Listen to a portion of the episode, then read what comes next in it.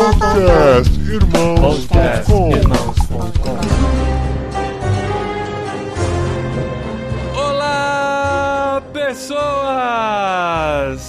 Podcastirmãos.com literário entrando no ar. Eu sou Paulinho, estou aqui com a esposinha Adriana, que com certeza vai confundir o livro com a série, a série com o livro, eu quero ver. Ah, não vou confundir mesmo, meu amor. Eu sou a Adriana e eu estou aqui com o Tan, que olha só, ele já tem altura de assassino. eu tenho a altura do, assassinato. do Sherlock está, Holmes. já está à altura do assassino. Ah, certo. Olá, eu sou o Tan e eu estou aqui com a Carol. Eu não tenho nenhuma ideia, então a única coisa que eu vou fazer é pegar a personagem da história e dizer algo do tipo: será que alguém seria capaz de se vingar pela morte da Carol? É o mínimo que você espera, Aí né. Carol? É, exatamente. Pelo menos uma pessoa, né? Eu sou a Carol e eu tô aqui com o Paulinho. E conforme eu ia lendo Sherlock Holmes, quando ele descrevia o Sherlock, eu só pensava no Paulinho. Por quê? Nossa, gente, por quê? Porque Alto. você é. Nariz não, calma, fino. Você... você é alto que nem ele, É. magro que nem ele. Ah, é verdade. E sempre tem um Watson do seu lado. Ah, sou eu que banco, né? A da mancada. e é isso aí, nós estamos aqui pra discutir, pra falar, não sei se tem muito o que discutir, mas pra contar um pouquinho da nossa experiência do livro do Arthur Conan Doyle, Um Estudo em Vermelho, a gênese de Sherlock Holmes e Watson. Pelo menos é o que diz aqui na quarta capa. É, a primeira história dele. O Arthur Conan Doyle escreveu 60 histórias do detetive mais famoso do mundo. Esse é o nosso primeiro contato com ele e a gente vai falar sobre isso no episódio do mês do podcast Irmãos.com Literário.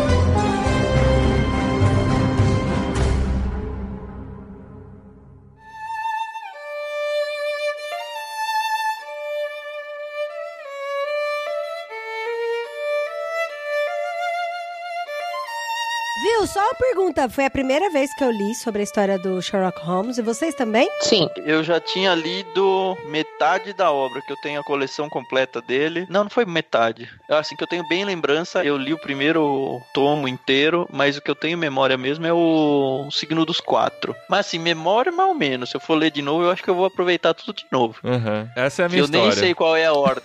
eu comecei Candos Baskervilles, nunca terminei, mas eu era muito criança, então eu acho que eu não tava pronto pro livro ainda. Esse aqui é a primeira história, né, que ele escreve quando apresenta o Sherlock Holmes. É interessante porque sempre que a gente conhece a história do personagem, eu sempre gosto de voltar pra origem e entender a primeira vez que foi escrito sobre aquele personagem, né, pra gente entender como que a personalidade, como que o personagem ele é construído, ele é montado pelo autor. Então assim, a gente vê algumas explicações mais do contexto do Sherlock Holmes, mas a gente não vê muito, né? Não tem assim a origem dele, né? Não é um livro de origem. Ele já tá em atividade, é como se ele já fizesse parte de um universo que existe há muito tempo e a gente conhece ele no meio de uma atividade. Então, o que eu acho legal é porque, assim, ele já chega chegando no livro, mas é quando o Watson conhece ele. Então, a gente É. conhece o Sherlock a partir do olhar do Watson. Então, isso é muito legal, porque, assim, pro Watson era um cara que um amigo dele ia apresentar e os dois foram dividir um apartamento juntos. E aí, ele foi descobrindo quem que era o Sherlock, como que era o Sherlock e tal. E pra mim, uma das coisas que mais me chamou a atenção foi que sempre quando eu assistia série, filme, alguma coisa falando sobre o Sherlock Holmes, eu achava o cara super inteligente, o cara animal, fantástico e que ele devia saber de tudo, assim, qualquer coisa que você perguntar pra ele, ele devia saber sobre algum assunto e tal. E é interessante que logo de cara isso já é quebrado no livro, né? Ele não sabe de coisas muito simples, assim, tipo o movimento de É. translação da Terra, né? Aham. Nossa, esse era um trecho ele que fala que isso não vale a pena. Ah, então, eu também separei, coloquei um post-it aqui pra ler, porque eu achei essa parte muito sensacional, tenho cara. Mas é coisa de maluco isso, né? Tipo, eu não preciso saber de tudo, eu só preciso saber o que, que vai ser útil pra mim. Assim, eu não quero que a minha mente seja ocupada por coisas que eu nunca vou precisar. Eu só quero me concentrar naquilo que realmente me Tem interessa. curso até interessante, só que até o momento onde você diz o que que é útil e inútil, né? É, Exato. então, isso que é perigoso. Mas é interessante porque o Watson ficou falando pra ele assim: Cara, mas como você não sabe, né? Como você não conhece os movimentos da Terra e tal? É, isso é importante, você tem que saber. E aí ele falou: Não, eu não preciso saber. E ele falou: Ah, mas por que, que você tá espantado? Aí ele pega e fala assim: Entenda, explicou ele. Considero que o cérebro de um homem é originalmente como um pequeno sótão vazio, que temos de encher com os móveis que escolhemos. Um tolo recolhe todo tipo de trastes que se depara, de modo que o conhecimento que lhe poderia ser útil fica atravancado, ou, na melhor das hipóteses, misturado com muitas outras coisas, de modo que ele tem dificuldade de localizá-lo. O trabalhador competente, porém, é muito cuidadoso com relação ao que leva para o seu cérebro barra sótão. Não guardará nada lá, a não ser que as ferramentas que possam ajudá-lo em seu trabalho, mas dessas tem grande sortimento e todas na mais perfeita ordem. É um erro pensar que o quartinho tem paredes elásticas, que pode expandir até qualquer medida. Acredite que chega uma hora em que, para cada novo conhecimento, você esquece alguma coisa que sabia antes. É da maior importância, portanto, não ter fatos inúteis, expulsando os úteis. Muito bom. Aí, eu, aí é engraçado que o Watson continua, mas o sistema solar, É. ele não, não precisa Não, saber é muito bom, mas é uma grande besteira, né? Vamos concordar. Ah, não acho. Não, isso não é verdade, gente. Isso não é verdade. O conhecimento não ele sei, tá todo não sei. conectado, sabe? Você não consegue destacar uma Você parte do encher o HD, conhecimento. é não, não só isso, mas assim, pra ele parece inútil saber do movimento de translação da Terra, mas isso tá conectado a muitos outros conhecimentos que você precisa ter na Sim. vida, entendeu? É. Então, mas o que eu achei sensacional não foi nem tanto a quantidade de móveis. Ele fala, né, que, ah, porque daí pra acrescentar um tem que tirar outro. Mas é que ele fala assim, que se sua sala tá bagunçada, eu vejo, por exemplo, aqui em casa, tipo, eu fui pegar o livro lá no meio da bagunça, tava difícil de achar.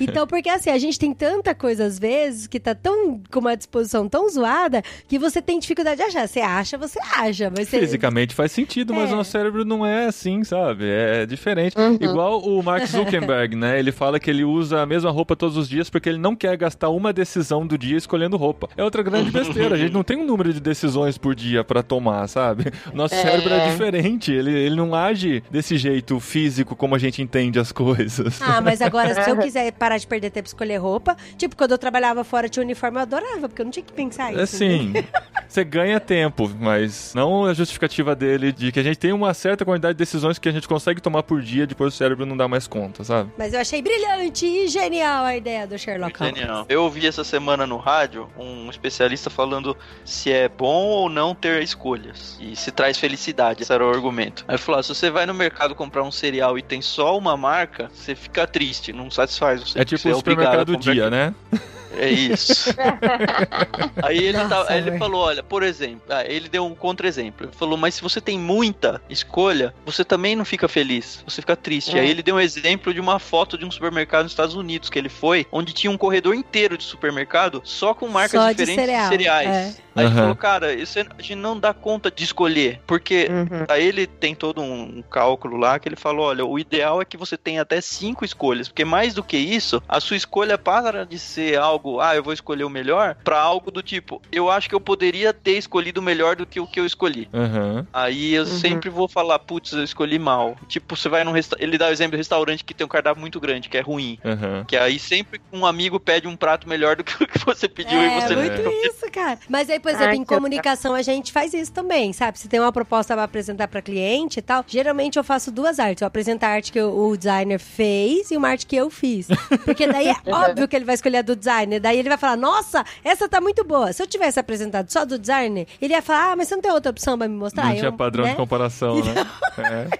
Mas Então, isso é princípio de é marketing também, né? Isso que o Tan falou, da, É. da quantidade de opções e tal. É diferente que o nosso cérebro, né, amor? Não, faz sentido. O nosso cérebro faz, faz sentido isso soupe. Por causa dessa questão emocional que envolve, né? Mas estamos falando do Sherlock Holmes e foi uma grande besteira que ele falou sobre o tamanho do cérebro. Isso.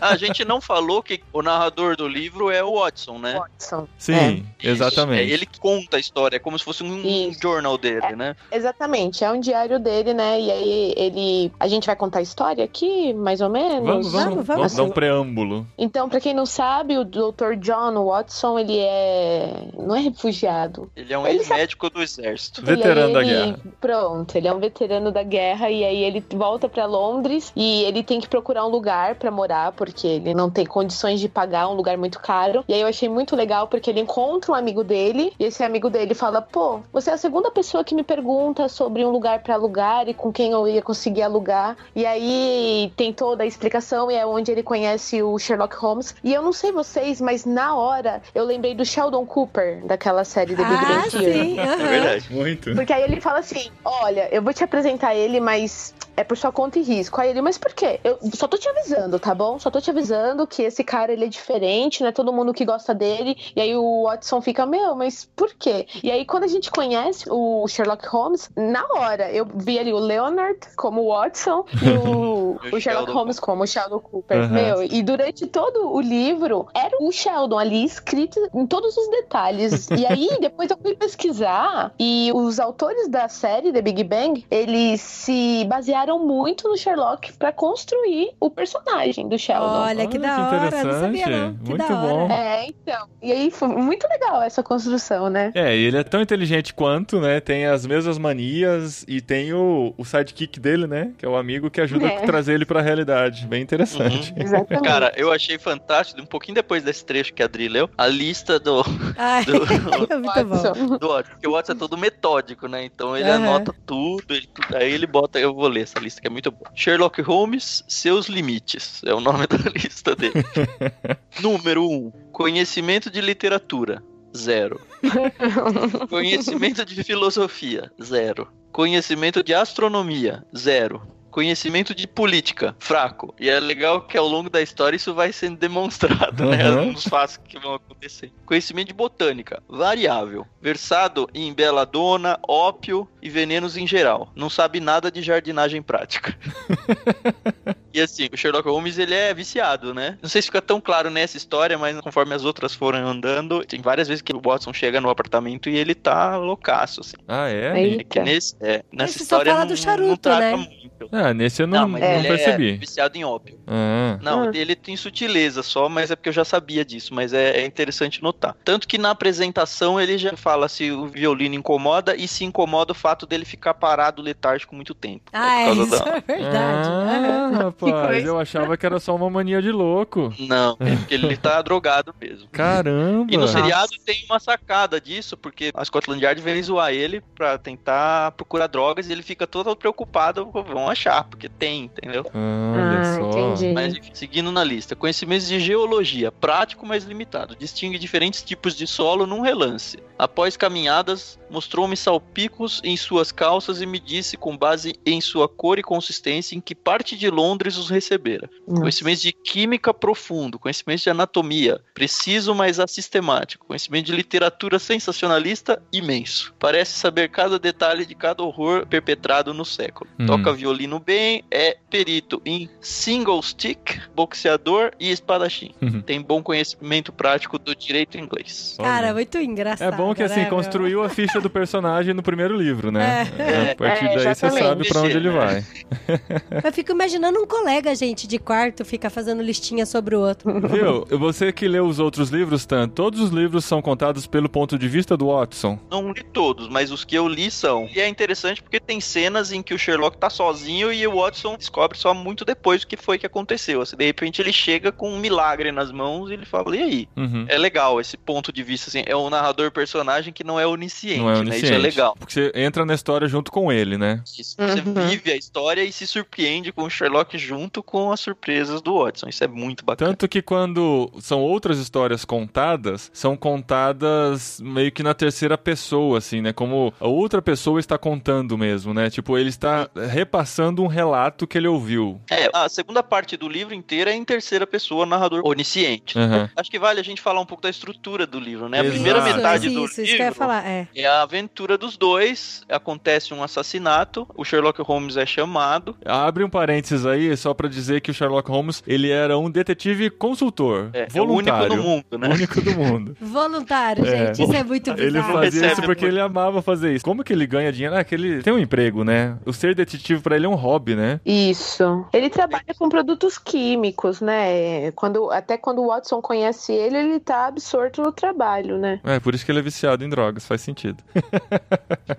ele pode produzir suas próprias drogas. Ele é consultor da Scotland Yard. Então, quando a Scotland Yard tem alguma coisa que não consegue resolver de jeito nenhum, chamam ele e nunca dá o crédito E pra nunca ele, né? dá o crédito. Exato. Isso E é aí muito o legal. crédito fica pros investigadores e ele não tá nem aí pra isso também. Ele é, ele, ele não faz por isso, né? Ele faz pelo simples prazer de chegar à conclusão, Não, né? e é engraçado que a investigação começa com ele falando isso com o Watson e termina pra ele falando a mesma coisa com o Watson, né? cara. Fechando o círculo. Isso foi É. somente para a glória da Scotland Yard, olha aí. e ele feliz, eu já até imagino a cara dele rindo. Eu falei, nossa, ele nem pede, né, os louvores por isso. Aham. É. Mas continua, tá? Bom, aí acontece um assassinato. A Scotland Yard tem dois, não são detetives, né? Que são São investigadores, né? é, dois investigadores. Eu só lembro o nome do Lestrade, vocês lembram o nome do outro? Gregson. Gregson. Gregson. Tá. E aí eles vão começar a, a consultar o Sherlock Holmes, que aí, pra quem tá entrando na história, isso já aconteceu várias vezes, não vai ser a primeira vez. Uhum. Mas pra visão do Watson é a primeira vez que ele vai acompanhar isso. E um aí, não gosta do outro, mas os dois consultam o Sherlock. Então eles Isso. confiam muito na opinião dele. Eles estão competindo entre si e usando o Sherlock pra chegar às suas conclusões. Exatamente. assim, a história passa numa época de carruagens, esse tipo de coisa assim, em Londres, então não é época atual. Uhum. E aí ele vai lá e, tipo, é aquela cena que todo mundo já imagina, né? Ele chega na cena do crime e só de chegar lá pra dentro ele já tem metade do crime resolvido na cabeça dele. É. E ninguém enxerga nada e tudo ele enxerga. Uhum. E aí, É. conforme o livro vai andando, ele vai explicando as coisas pro Watson. E é legal que ele deixa os dois investigadores irem pros caminhos errados Ele pra deixa, concluir, cara, achar, ele vão deixa. resolver. E aí ele fala: Ah, então você achou isso aí? É, ah, que interessante, né? Não, e é engraçado que o Watson olha pra ele do tipo, nossa, mas isso que o Lestrade tá falando faz muito sentido. E aí eu consigo imaginar no livro a cara dele, sabe? Tipo, Aham, aqueles gifs do. Homem de Ferro virando o olhinho pra cima, assim, "Ah, deixa ele lá. É. Não, mas isso faz muito sentido. Isso vai. E ele, tá, tá bom, se você acha E que aqui eu queria abrir outro parênteses que é o do paralelo com a série inglesa, aquela que tem uma hora cada episódio e tal. Eu só assisti o primeiro, é uma série que eu tô querendo assistir há muito tempo. E a gente assistiu o primeiro Muito boa série. sabendo que era relacionado com esse livro, que chama Um Estudo em Pink, inclusive, né? Um estudo em rosa. É. E o brilhantismo da adaptação da série é que eles conseguem pegar a mesma história, contextualizar para os dias atuais e ainda assim inverter muitas das coisas que acontecem. Por exemplo, tem a questão do hash, né? Que na série está escrito no chão e no livro está escrito na parede. Aí, no livro, o investigador tira a conclusão de que ele estava tentando escrever Raquel e conseguiu escrever só o hash, faltou o L. E o Sherlock fala: Não, não tem nada a ver. Isso é vingança em alemão. Na série é exatamente o contrário. O investigador chega todo feliz dizendo que descobriu que hash é vingança em alemão. E ele fala: Não, ele deve estar tentando escrever o nome de uma mulher chamada Raquel. Você fala: Caramba, cara, que genial isso. E os dois encaixam nas duas histórias, né? Exatamente. Sim, sim, é, é muito, muito bem legal. feito isso. Isso acontece várias vezes, né, durante a série. Porque, na verdade, eu, eu assisti a série antes de ver o livro. O interessante é que você não estraga nem a experiência do livro nem da série. Então você Isso. tem uns micro spoiler de uns dois lados, Uhum. você percebe que é um inspirado no outro. O próprio nome já dá indícios disso, porque ele troca o estudo em vermelho pro estudo em pink, né? Uhum. É, porque no E- livro é um homem que tá morto. E na série é uma mulher Isso. que tá morta. Tem tudo isso. E ela tava vestida de rosa, né? É, a série é A barba, genial rosa, nessa é adaptação, rosa, porque é. pega essa história, né, do século retrasado. E eles trazem pra história acontecer nos dias atuais, né? Exato. E eu acho que a, a escolha dos personagens e a atuação, tanto do Sherlock quanto do Watson, foram sensacionais Sim. Assim. Ah, os dois são Uhum. muito bons, né? E a direção é muito boa. É uma adaptação muito feliz mesmo, assim. Agora eu quero continuar assistindo a série, que é uma que eu quero assistir há muito tempo. E a gente deixava em segundo plano e agora vamos dar prioridade. Como você falou que o Sherlock chegou lá na cena do crime e logo ele já foi matando de 100% de coisa que ele precisava saber pro crime, 80% já tava na cena do crime. E é Uhum. interessante porque depois o Watson fala: Nossa, mas como que você descobriu tanta coisa assim tão rápido? Ele fala: Olha, explicar pra você como que eu entendi é muito difícil. Mas eu vou tentar explicar pra você, porque meu cérebro é muito rápido nesse sentido. Aí ele pega e explica, por exemplo, por que que quando ele conheceu o Watson, ele já fala assim: E aí, voltou faz muito tempo do Afeganistão? Daí, tipo, como assim você descobriu que era do Afeganistão, sabe? É. E aí ele fala, não, e aí, tá vendo como que eu descobri que você era do Afeganistão? Uhum. Porque você tem um ar inteligente, então você deve ser médico. E voltou de lá. E você tá bronzeado, mas os punhos estão brancos. Então quer dizer que você usou um uniforme grande. Você manca, então deve ter ter sido um acidente de guerra. E, e aí, cara, você fica, nossa, muitas explicações pra num lapso de segundos no cérebro dele, É, né? e são Exato. coisas todas óbvias, né? Que é só juntar as peças mesmo, Uhum. né? Mas É. já pensou que a gente faz a mesma coisa? Obviamente não com crimes, mas às vezes a gente olha pra uma pessoa e a gente consegue fazer uma associação tão rápida de, sei lá, tipo, eu consigo associar o Paulinho tão rápido ao impulso e a Adri a- ao Vocari, sabe? Porque eu conheço essas informações de vocês e o meu cérebro trabalha tão rápido por eu conhecer que eu chego a essa conclusão. Então Uhum. não é tão impossível. Uhum. Ele até fala depois, né, do pensamento analítico. E é louco porque, assim, é aquilo que você falou mesmo, Carol. Não é nada muito absurdo, sabe? Do tipo, nossa, meu, que É. forçação, que personagem É. forçado. É, sim. Como ele adivinhou tudo isso? E, não, cara, tava tudo lá na cara. E tem né? muito a ver com a genialidade do próprio Arthur Conan Doyle, né? Que consegue Sim. encaixar isso de maneira que fique verossímil, né? Que a gente consiga Uhum. acreditar que aquilo foi possível ser concluído nesse lapso de tempo tão curto. Só pra exemplificar pro pessoal como que o, o raciocínio dele é muito rápido e que, na verdade, a gente também conseguiria fazer se a gente prestasse um pouquinho mais de atenção, a palavra reishi, reishi, né? Não sei como é que fala, tava escrito na parede, ele bateu o olho e aí ele olhou pro chão, olhou pra parede e falou, é, o assassino tem mais de 1,80m de altura.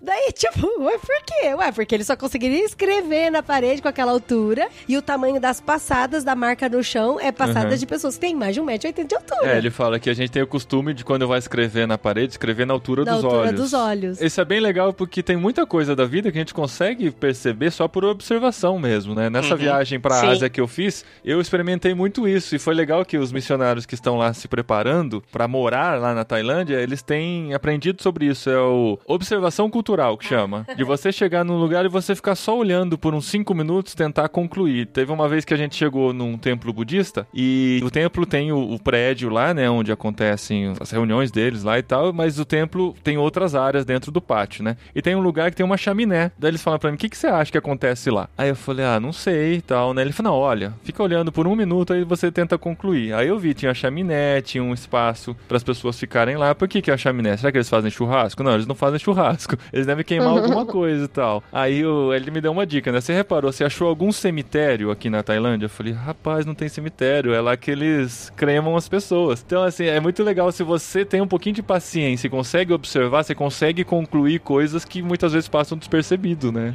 Ó, Se tem uma lição que a gente pode tirar desse livro é essa. Olha isso. É.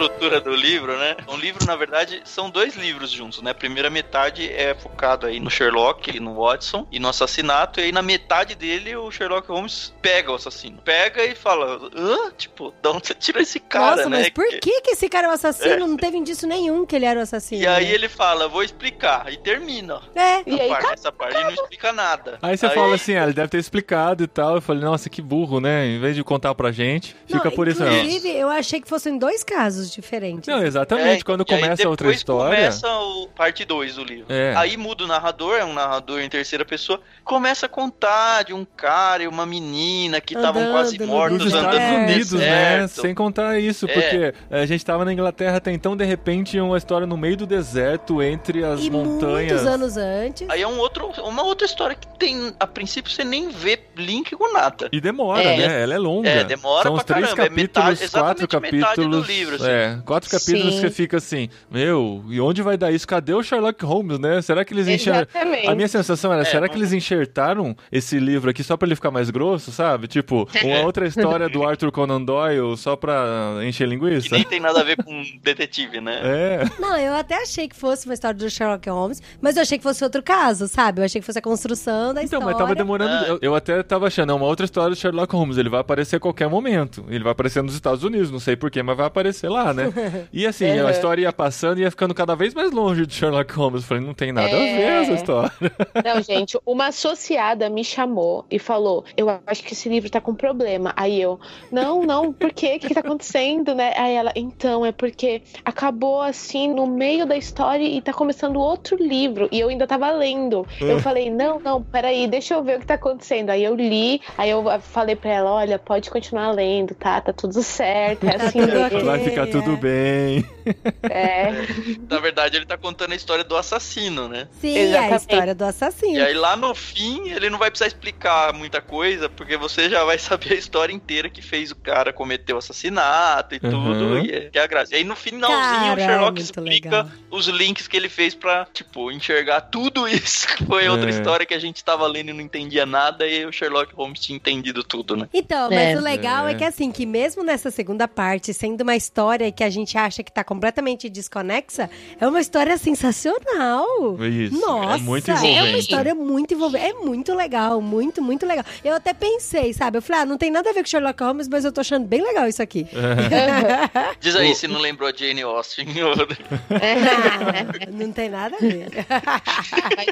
O que eu achei legal é que eles usaram situações e pessoas que realmente existiram, né? Aham. Eles usaram a cidade de Salt Lake City, né? Que foi onde a comunidade dos Mormons cresceu nos Estados Unidos, né? Cresceu do tipo de. ficou abastada, né? Porque já existia. E eles usaram também o nome do pai deles, né? Lá, o Young. Brigham Young. O profeta? Que realmente parte eu não sabia, né? é, não, ele, ele realmente existiu. Ele- Uhum. O Fernando que me contou isso. O Fernando, meu esposo, ele gosta muito de história e tem um, um musical nos Estados Unidos que chama The Book of Mormons, o livro dos Mormons. E conta exatamente essa história do início, de como a comunidade mormon, que estava sendo perseguida, foi pro meio do deserto em Utah e construíram Salt Olha Lake só que da hora. Então, é muito legal, porque o Conan Doyle, ele usou situações que realmente existiram para construir Uhum. todo o contexto. Muito então, o que legal. a gente lê do que acontecia lá com os homens que sumiam durante a noite, aqueles que estavam indo contra a religião, realmente ocorreu. E o mais impressionante pra mim é que o livro foi escrito em 1887 e o cinema foi criado só em 1900. E é impressionante como a gente vê uma história de filme passando na nossa mente. É um Cinematográfico. né? roteiro incrível, assim, de como se conta uma história, de como se prende aos personagens. É claro que o cinema bebeu nessa fonte, mas a gente tem muito mais. Eu tenho muito mais experiência com filmes do que com livros com Uhum. histórias como essa e tal. E é muito impressionante, porque se esse livro tivesse sido escrito 100 anos depois, você falaria, ah, é muita influência das histórias do cinema e tal. Mas daí Uhum. aqui você vê como que a construção do personagem é esse parênteses que se faz dentro do filme pra contar uma outra história é coisa de diretor renomado, assim, de diretores gênios que conseguem abrir uma história no meio da outra e depois conectar as duas de forma brilhante. Eu acho isso muito legal nesse livro. Não, e é tão brilhante porque tem toda a história, né? Do cara que tava com a menininha no deserto e toda a família morreu. E aí depois eles são salvos pelos Mormons. E aí eles vão pra Salt Lake City. Aí eles têm a casa lá, o terreno. E aí você vai vendo toda a narrativa e tal. E aí quando vai chegando lá próximo do final, você já encaixa tudo na cabeça. Assim, eu não sei vocês, mas pra mim foi encaixando. A hora que ele chegou em Londres, eu falei: ah, é isso! É isso! É e aí. aí eu falei, pronto, já entendi quem é o assassino, já Agora entendi tá tudo na e Europa, tal. faz sentido, né? Não, Uhum. é Tem a que hora que já tinha vai pra... matado bem antes por causa dos nomes, né? É, exatamente. Foi onde eu comecei a. A hora que a apresenta os dois filhos mormons O Drebber lá e é- o nome é igual, eu falei, ah, É, eu... Nossa, eu nem me então, toquei. é, eu lembrei Não, do, do eu já nome fui do procurando Drebber. a ponta o tempão, né? Não achava nunca.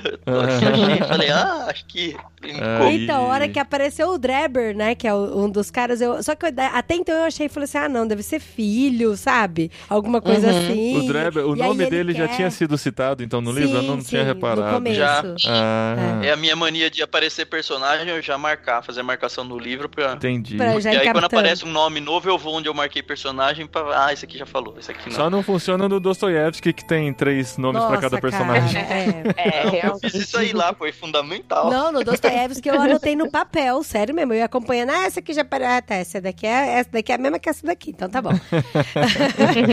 e aí, então, e aí a hora que a gente fecha, assim, o ciclo da narrativa, eu falo, cara, que da hora. É muito legal. Que história, muito bem amarrada. É uma diversão gostosa, né? Porque é um momento pra você relaxar, como você assistir um filme. Você pode Isso. tirar uma É. liçãozinha ou outra, mas essa não é a intenção do livro. É você se conectar com uma realidade diferente e viver aquela experiência. E vocês se ligaram que o hack, que é o vingança em alemão. Não tem nada de alemão na história. É, pois não, é. mas é isso foi palavra. fundamental pro Sherlock É. Holmes matar. Que era só Foi uma, uma pista jogada fora. Porque assim, tá escrito Reishi lá na rache na parede, né? Só que ele falou que a forma como foi escrito, tipo, não é uma forma que alemão escrevem as letras. Por exemplo, Isso. o A não é daquele jeito que escreve o A. Então ele falou, então, ah, esse cara não é alemão que escreveu, então ele só tá querendo despistar, então isso não tem nada a ver. Sim.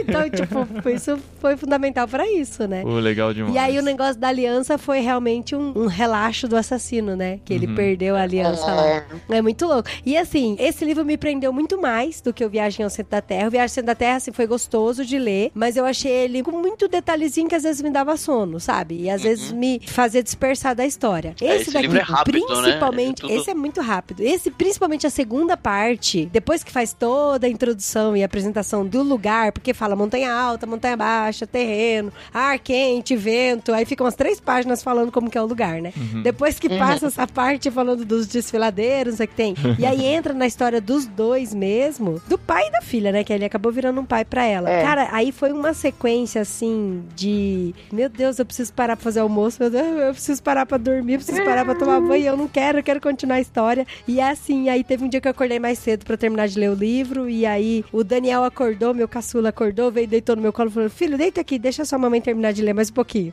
Porque assim, era bem naquela parte da contagem regressiva, sabe? Do casamento. E, e aí, a hora que chegou no dia um, daí o Daniel acordou e aí aparece o cara deitado no chão e eu, ai não, Dani, espera um pouquinho. Então isso é muito legal, cara. Isso é muito legal. e o assim. seriado não estraga nada, porque não tem nada É. de. Nem de Mormon, não tem nada no seriado, Nada, né? nada. Então, é que o seriado tem a primeira parte, né? Mas eu não sei Mais se o segundo menos. episódio tá relacionado com o livro também. Não, não. Cada episódio é uma história do Sherlock Holmes. Tá, entendi. E Então- aí, assim, tem uma linha mestra, mas muito pouca coisa. Que em É. tese você poderia até assistir soltos os episódios. Ô, Dri, só pra contar, você falou do seu filho que acordou e tal. Eu tô fazendo um curso, então eu tô pegando o ônibus todo dia. Eu tava lendo o livro e tava, nossa, numa parte mais emocionante, eu dentro do ônibus, só prestando atenção pra não perder o ponto, o meu ônibus quebrou. E eu só percebi que ele quebrou depois que todo mundo tinha saído, só fiquei eu. E eu sendo. Aí o cobrador, desce, moça, o ônibus quebrou. E eu, nossa, que vergonha. Eu já tava comemorando. Eu comecei a conseguir ler mais, né?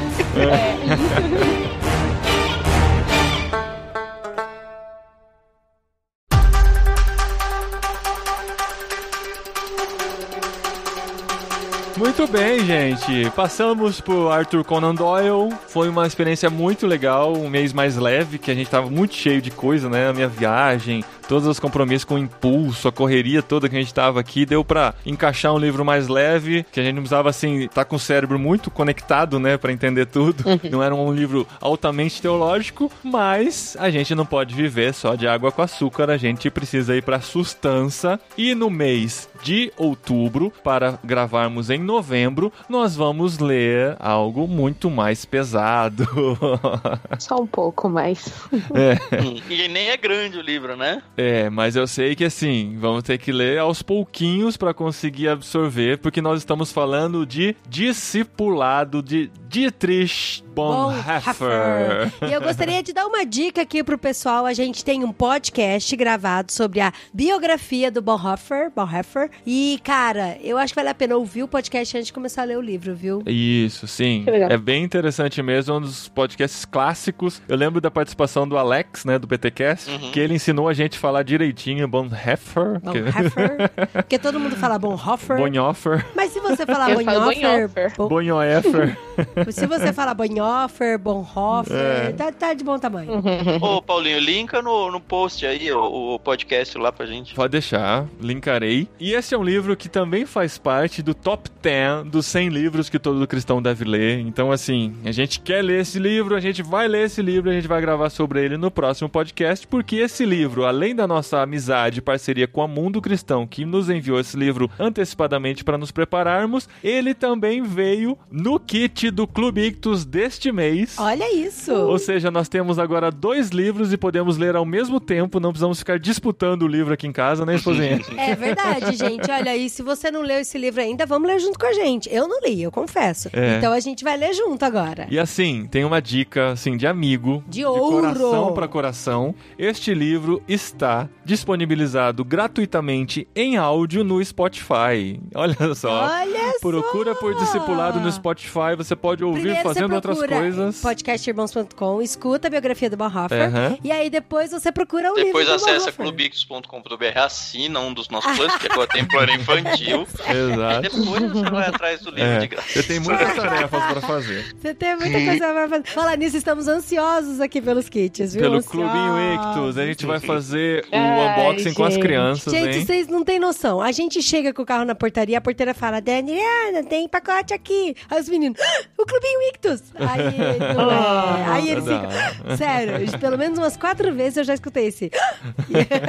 Não, eu acho que a parte legal do clube é isso, né? Esse negócio Cara, de muito presente, legal. surpresa inesperado Sim. todo mês. Então, para conhecer mais sobre o Clube Ictus, entra lá em clubeictus.com.br ou clica no link aqui no post, adiciona o cupom IRMãos para ter 10% de desconto no primeiro mês e faça parte desse clube de assinaturas junto com a gente para poder ler livros junto com a gente e acompanhar essa jornada deliciosa da leitura de livros variados indicados por peixes grandes, por pessoas que conhecem bem do que estão indicando. E se você tem vontade de ler, leia. Não vem com essa desculpa de, ai, não tive tempo pra ler. Só prioriza a leitura, tá Exato. bom? Porque nós aqui, todos nós, talvez não temos tempo para nada nessa vida. Todos nós temos filhos. Mas sempre tem aquele momentinho de manhã, na hora que você vai fazer um cafezinho. No banheirinho. No banheirinho. No, o banheirinho, por exemplo, eu já não levo o meu celular pro banheirinho. Sempre tem uma literatura lá me esperando. Então, é isso aí, fica a dica.